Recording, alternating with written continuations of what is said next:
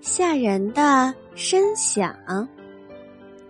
有一天晚上，小老鼠悄悄地从洞里钻了出来。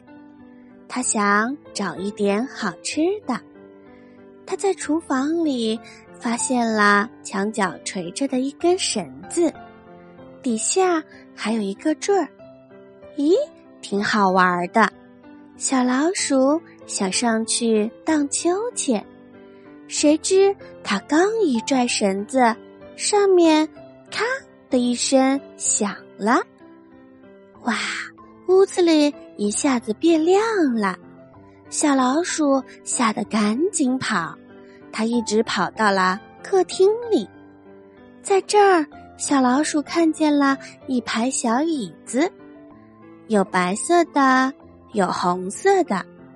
小老鼠刚往红色的椅子上一坐，椅子“咔”的响了一声，头顶上立刻刮起了大风。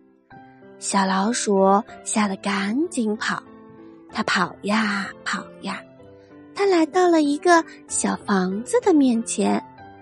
这间房子的窗户非常的大，上面安着一大块玻璃。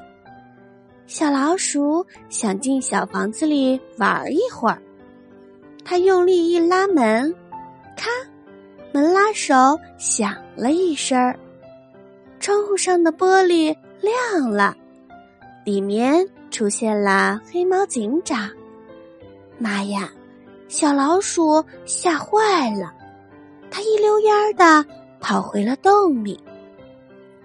这时。